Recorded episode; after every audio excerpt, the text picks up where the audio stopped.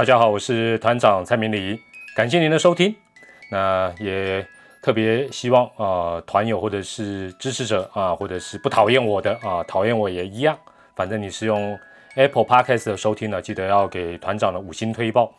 那自从啊团长开始做这一个 Podcast 这个自媒体以来呢，诶。也听了很多很多其他前辈做的这个节目哦，当然，真的现在这个节目是百花齐放、百家争鸣啊。听说光是台湾的这个 podcast 已经是有两三千个，那详细的数量当然恐怕更多。那这个团长有两个小小的这个呃感想，一个就是哎，人家做的光是那个整个片头都呃有音乐，有特别的制作，然后有前情啊，有有这个内容摘要。感觉起来做的就很精良，那团长呢就说真的，相对来讲就比较阳春哦，只能够用一个这个音乐盒啊放一下这个音乐，就就这样稀里糊涂就开始。但还好，团长就是天生丽质难自弃，完全就是靠实力、靠声音取胜哦。你你现在呕吐，在车上不要呕吐哦，好不好？在车上要呕吐的话，要记得要带着，好不好？好了。这是第一个，就觉得，呃，以后啦，当然以后如果我真的比较专业在做的时候，呃，我再考虑是不是弄得不要这么阳春啊，从阳春面至少把它升腾成为馄饨面。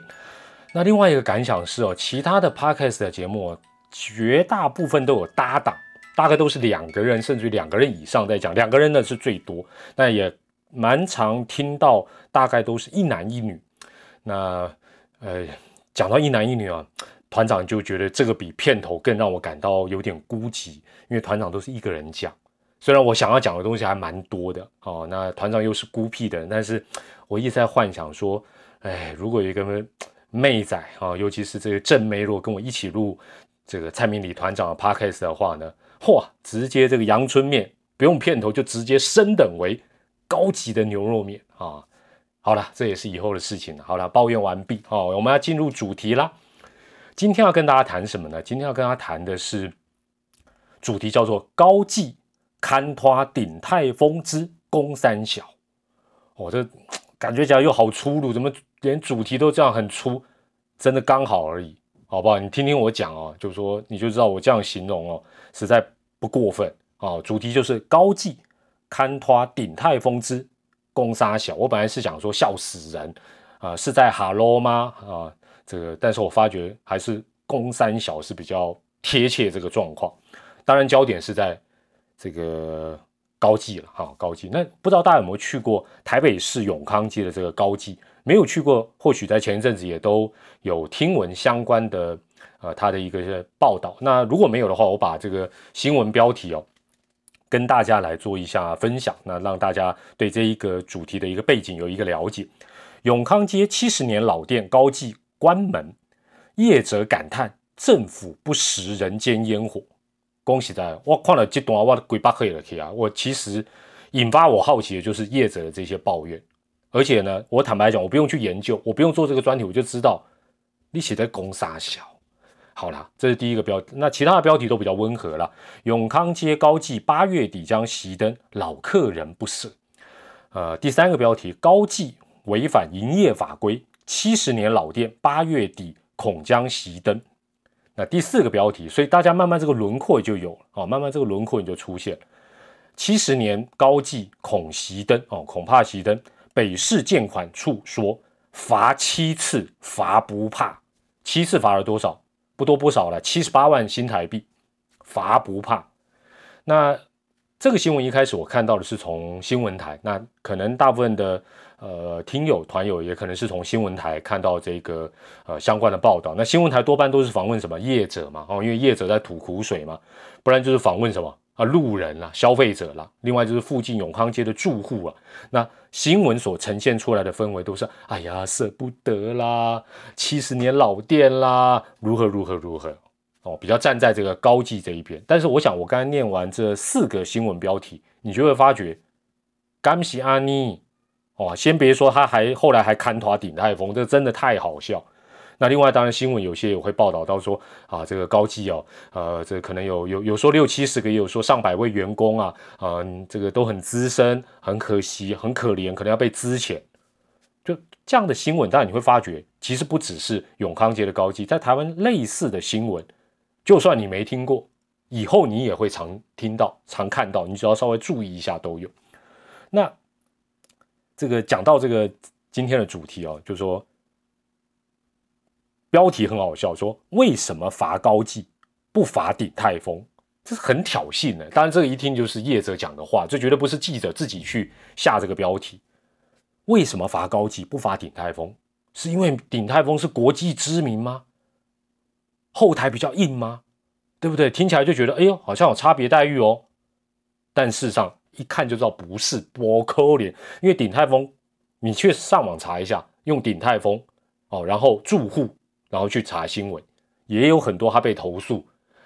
被迫啊，应该讲真的也是被迫，或者是主动去做一些投资改善哦，因为他盖的地方可能会呃跟呃其他的住户或者是其他的这个业者有什么样的问题。这个事实上鼎泰丰这样的一个新闻也有，通常没有闹得很大。为什么？花钱了事，让他合法化就继续营业，或者是接受政府的惩罚，或者是辅导。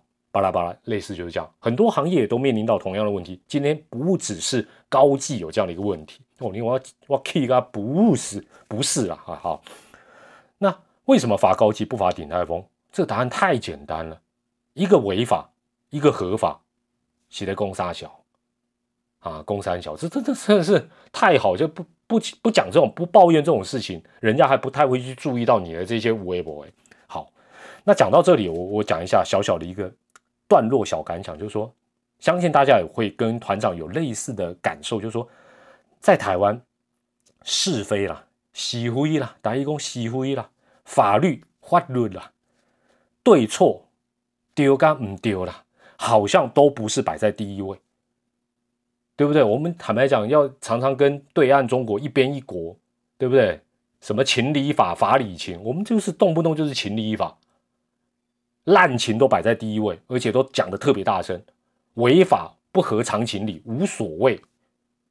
这这个很奇怪，这个新闻媒体也稍微做一点深入报道，或者说你不会觉得这个新闻本身，你去作为记者，虽然你很赶，要发及时，为了呃有点阅率，为了赶快哦这个让大家来看这一则新闻哦浏览率要高，但是你会不会想说，这个抱怨本身这个业者的这个主动的抱怨，会不会有点好笑啊？好，那我把这个事情再整理一下，但是你会发觉这个事情呢，我我也不能讲说这些呃社会的这个新闻的记者都不好或者，你会发觉他们在这些新闻里面多少也有点在反串，反串我们 PTT 我们球迷就最了解，就是故意好像帮你抱怨，其实是是在改你海来，在害害永康街高技，哦，害高技这个企业。另外也有一点点你会发觉，这个新闻整个下来会不会是高技非常高明的自己的业配？那你会讲说他要叶配什么？他要叶配告诉全世界他搬家了嘛？讲恶劣一点不就是这样吗？免得客人扑空嘛。我先跟全世界这个先好像讲的很可怜啊，要诉苦。最终的目的是什么？因为你不得不搬，但是呢，搬家新闻不可怜嘛，你只好干脆把这个事情演一个好像大悲剧，然后过一阵子就公布说啊，我们已经找好新的店面，因为事实上他。今年因为疫情的关系也关了好几个店，所以他在别的地方开永康街以外的地方开，我是没看过了，也没去消费过，但是看起来是有这样的一个经验，所以他是一个有规模的一个企业哦，他也做得到，他可以去搬家，另觅一个合法的场所，把他的这一块七十年的老招牌继续的擦亮，所以会不会是他自己做了一个不用花钱的一个搬家业配？团长也。合理的质疑，我认为也合理的质疑。你觉得我不合理也无所谓，反正我就质疑是这样。好，这个新闻啊，你仔细再往下看，你就会发觉哦，这也不能讲说是什么可恶之人必啊，可怜之人必有可恶之处，也没有那么好像那么难听。但是你会发觉说，就是经不起考验的一个抱怨。高记永康店啊，高记这个。这个他们的这个拥有者在二零一零年，大家都知道永康街后来哇，开玩笑，那个店租那个租金，另外那个整个呃，比如说如果那个房地产要卖，那个店面要卖，都是创天价，有一段时间都是这样。那高记的永康店也不例外，它在二零一零年，时间你都要稍微注意一下哦。现在是二零二零，它在二零一零年就以五点二亿新台币卖了，所以大家都听到他什么？抱怨说：“哎呀，我这个房租哦，一个月要一百五十万哦，啊，如何如何？哎，你都不先讲一下，你如果先讲一下说我们十年前五点二亿卖掉，然后再用现在很流行的这种售后租回，所谓售后租回就是说，呃，先卖掉哦，比如说你有一个大楼哦，你是原本的这个大楼的拥有者，但是你大楼有在用啊，哦，但是你又想先有一笔钱入账，那就会有这种投资客也好，或者是地产投资者也好，他就说啊，我给你买下来。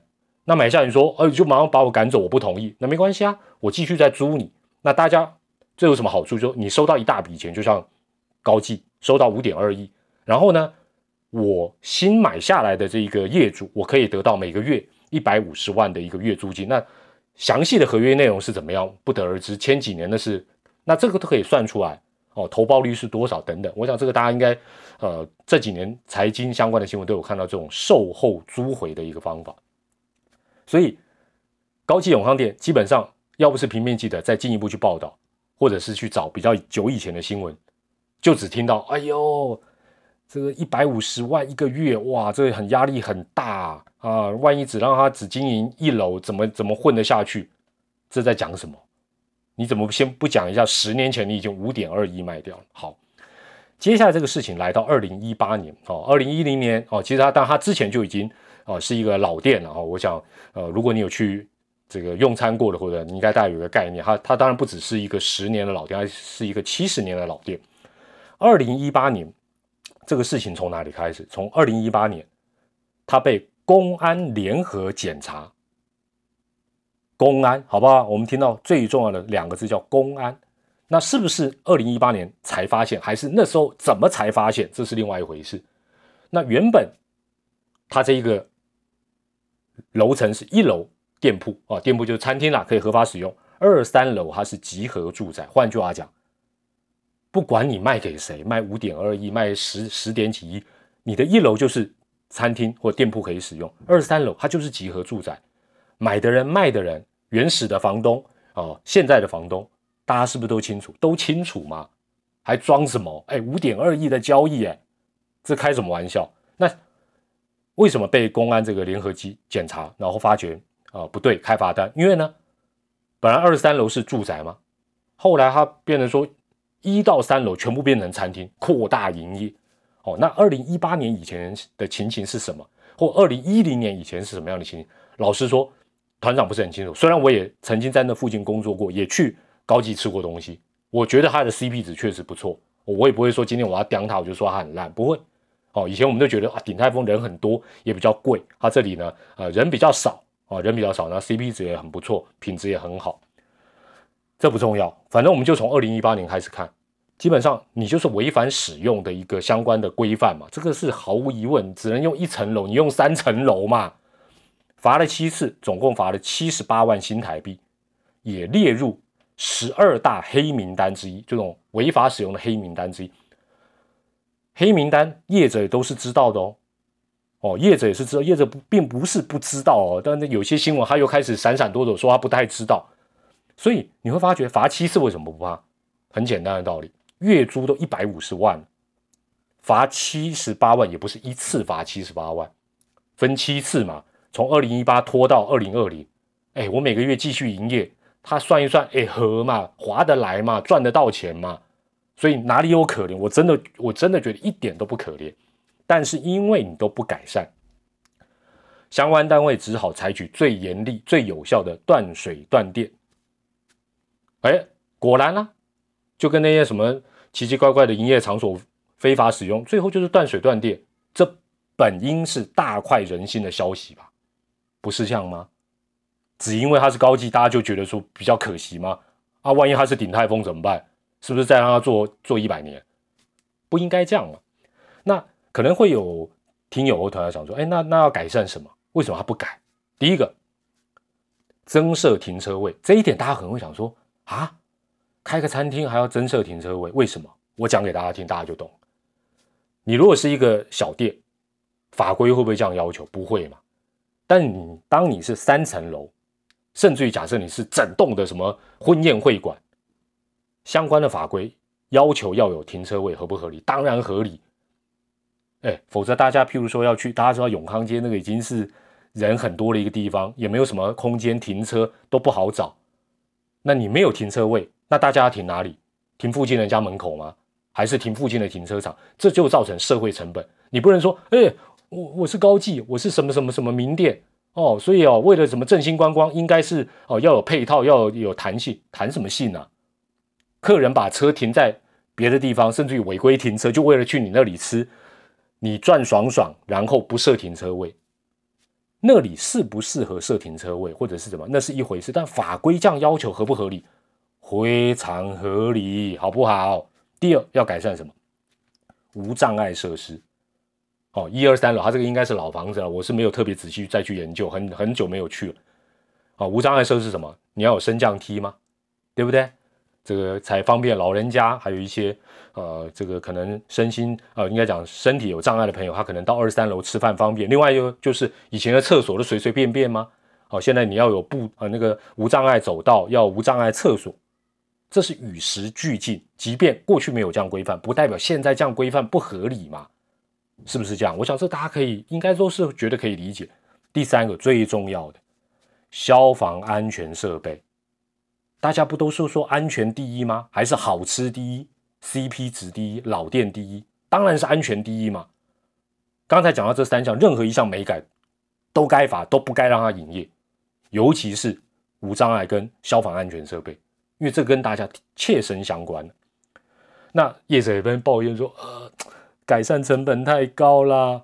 坦白讲，什么叫改改善成本高？你就是以拖代变，继续赚钱，宁可罚钱，继续赚钱。你。罚那个钱你不痛不痒吗？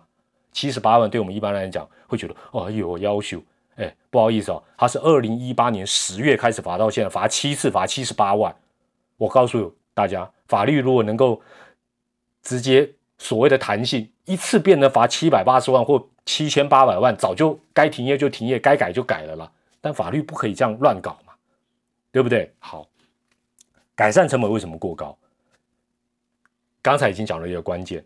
一个月要一百五十万的租金哦，因为他现在房子不是他的嘛，哦，是新的这个业主，所以要改善，恐怕必须要部分停工或整整个三层楼都停工。要求，万一你想想看啦，一百五十万嘛，对不对？假设施工啊，快一点了，半年好不好？月租他还是要付啊，但他停业嘛，所以他算一算划不来。那基本上去跟房东讲，后面我会再提到这个问题，房东又不愿意啊，房东我想说，哎。叉叉叉的，你二零一零年拿我五点二亿，你现在这个还要叫我负担，没道理啊！这这当好，这是后面的要谈。第二个，什么叫改善成本过高？第二个会会遇到的问题是什么？你想想看，增设停车位、无障碍设施，包括厕所，还有这个升降梯哦，等等等哦，消防安全设备也是一样，你必须要有逃生的呃一些通道了，或者是一些安全门等等，会造成什么？本来，比如说了三层楼，先姑且不论它合法非法哈，三层楼假设可以经营三百平的生意，夯不啷当加这搞不好扣掉三层，本来可以摆，譬如说三层楼可以摆三百桌，我乱乱讲的了，搞不好一下子可能少五十桌，他一定算过划不来，或者说哦，但这个成本，这本来就是你自己要去面对，这不是说你抱怨牺牲消费者跟员工的安全，然后。抱怨几句就可以让你什么协调协商，这个没有什么好协商，该怎么做就要怎么做。另外，当然就是如果大家有去永康街就知道，这些所谓的老店都是老房子，所以老房子当然跟如果它是呃正在盖或者是新房子或者是什么毛坯屋，当然它成本比较高。所以北市建管处，别人别人怎么样想我不知道，至少团长给你拍拍手鼓鼓掌，只要你是一切依法行政。我相信大家知道这样的一个内容之后，应该都会给他拍拍手、鼓鼓掌。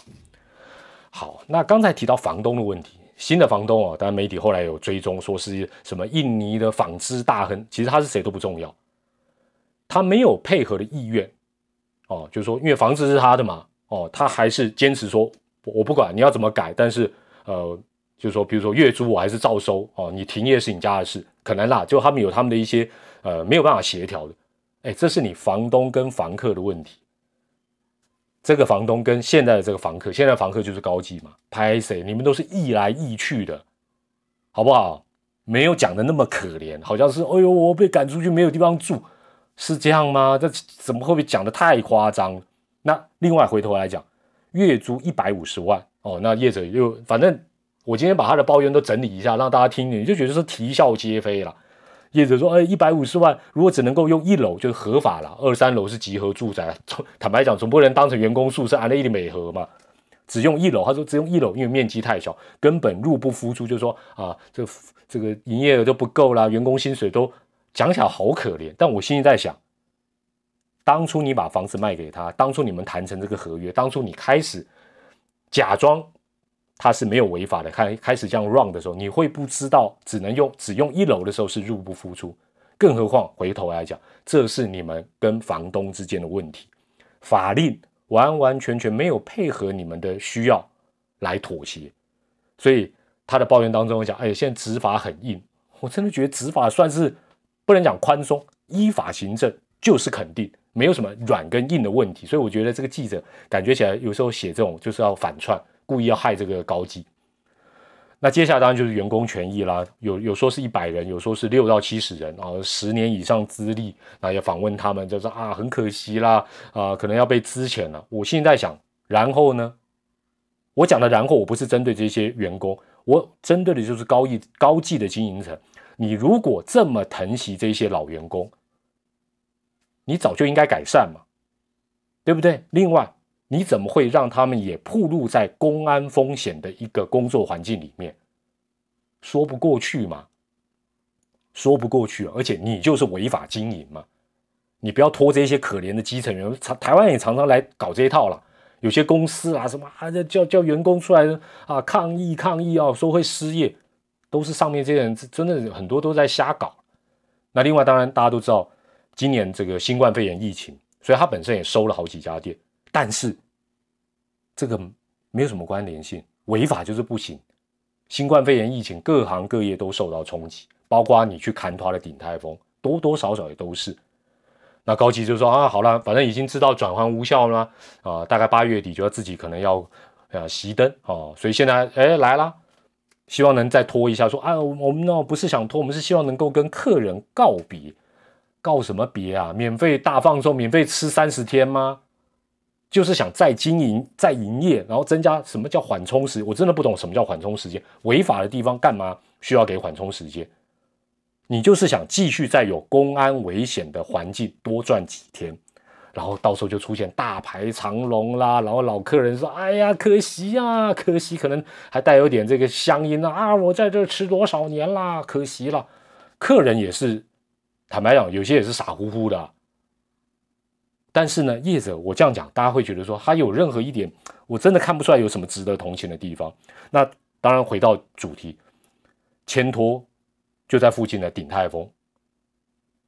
鼎泰丰马上这个相关单位也立刻回应，短捷有力，说鼎泰丰呢，它位于商业区，且完成改善，合法使用，就这么简单嘛？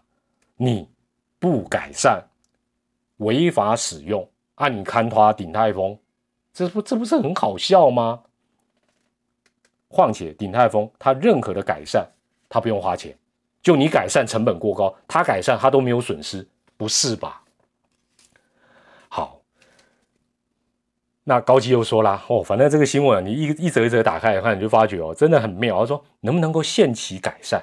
哦，就是缓又缓冲起来，再让他有点时间，或者再让他跟房东啊这个相关单位协调。我真的想问，二零一八年十月到现在二零二零年到八月底，快要两年呢，快两年你你都不改，一直被罚，你现在还要改善期限缓冲，然后又说哎呀，其实不是很清楚，呃，违法的这个法规，你搞啊赔。我们一般人被开一张六百块罚单，都会仔细去研究为什么。你被罚七十八万，你专门做这个的行业经营了七十年，你不知道你为什么被罚，不了解相关法规，这就是知法犯法装傻，好不好？然后有一个记者也很坏，这个让他反正又是他们的高层讲说：“哎呦，我们有开发票啊，怎么获得这样的一个对待？”这这个我觉得是反串，这个真的不是帮他讲，我这害他。你有开发票啊？是怎么样？我们大部分的听友团友，我们都有缴税。我可以杀人放火啊，是不是？我我被警察抓到法院，哎，我说哎，拍谁哦？团长有缴缴诚实缴税，所以我可以杀人放火，我可以违法。开发票是应该的嘛？你还在讲什么？好了，讲到这里哦，希望没有影响到你的心情，诶，或者是如果你就刚好是这个永康街高记的老客人，我把给你拍谁，或者你打算去朝圣的，希望，诶，好了，你自己考虑一下。但是我真的觉得台湾类似的这种没是非、没是灰的新闻非常的多，常常用弱势来包装，或受害者的形态来包装。最有名的是什么？摊贩啦，违建啦，真的占占用什么公有地，多年占用公有地啦，非法这个什么农地使用，巴拉巴拉这种东西一大堆，然后都啊搞得很悲情，好像大家全世界都欠他。那接下来会有怎么样的发展？我先预告，最好是没有了，有的话大概也是这两类。第一个开始大客嘛，我相信自从那个新闻见报之后，好像是一个最后好像那个叫什么呃即将歇业哦。大放送的啊，虽然他没有大放送，他是照原价，但是就好像那种常常你在路边又看到什么啊，这个老板倒闭啊，什么什么哦，最后大拍卖，差不多是这样达这个效果，就是会大客满，然后呢，可能接下来也会有一些新闻是说，哇，这个排队的人特别的多啊，排队人就特别多啊。另外就是哦，八月底嘛，八月哦，可能假设八月三十一号熄灯那一天再搞悲情。哎呀，不舍啦，员工出来哭啦，客人说：“哎呀，怎么会这样啦？”啊，附近的什么委员会啦，或者是住户也帮忙出来找几个人哦，帮忙这个站瞎子。所以我才讲说，这会不会某种程度他也得到了他要搬新家的免费的业配？否则你会知道他要就像像至少团长就不知道，因为我好久没有去永康街消费，我就不知道他要搬嘛。但他现在可以借由这几波的新闻告诉大家啊，他可能。八月三十一号，假设了，我是猜了，啊，因为他现在是说还未定嘛。八月三十一号就说啊，好消息，好消息，我们终于在呃什么什么呃人居中的这个帮忙之下，我们决定在台北市哪个地方哦，这个重新的开张哦，把我们的精神延续，搞不好就是这样的新闻做做这一系列阿里布达的新闻的一个终点。那搞不好团长这一则 podcast 也被他利用了，也说不定了。好了，最后的最后一个结论就是说，法律了。哦，我们讲法律嘛，合法性、公安等，真的可以因为它是不是老店或名店就转弯、法夹弯吗？我认为大家绝对不认同。哎，拜拍拍谁哦？卖公高技，就算是鼎泰丰好，好不好？不管你是米其林几星，哎，你不是古迹耶？你说是古迹，我就认了。你你就是名店，好了，就是名店嘛，老店名店又怎么样？你不是古迹哎，你不，你也不是那个什么千年老神木哎，好，在永康街的一棵千年老神木，那我还帮，我还会过去帮你维护哎，你不是，你就是做生意的嘛，你在讲什么？好不？还有，我还看到那种读者头那种社论哦，讲的好像说哦，这家店对永康街多重要，政府啊讨卡丁。我现在想，你你得讲撒回是非，真的在台湾那么容易被操弄，真的那么容易被带风向吗？感觉起来某种程度真的好像是如此，但是至少这一招对团长是没用，也希望对大家是没用。大家可以比较理性、冷静的看待每一则看起来好像蛮特殊、会引起你情绪的一些新闻。那或许未来在团长的这个 podcast，我会多跟大家来分享一些啊，团长对这些部分的一些看法。好了。希望不要影响到你用餐的心情，尤其是如果你要去高级的话，那也请您注意你自己的安全，好不好？因为它毕竟有很多东西，这个检查是没有过的啊，这是市政府告诉我们的。我也再次的给市政府相关单位拍拍手、鼓鼓掌，依法行政，保障消费者的安全就是王道。我是团长蔡明礼，记得哦，你是用 Apple Podcast 的，记得要给团长五星吹爆，除非你就是高级的老板。阿瓦纳莫花豆，你是高级老板，还是给我按个五星好吗？我是团长蔡明黎，我们下回再见，拜拜。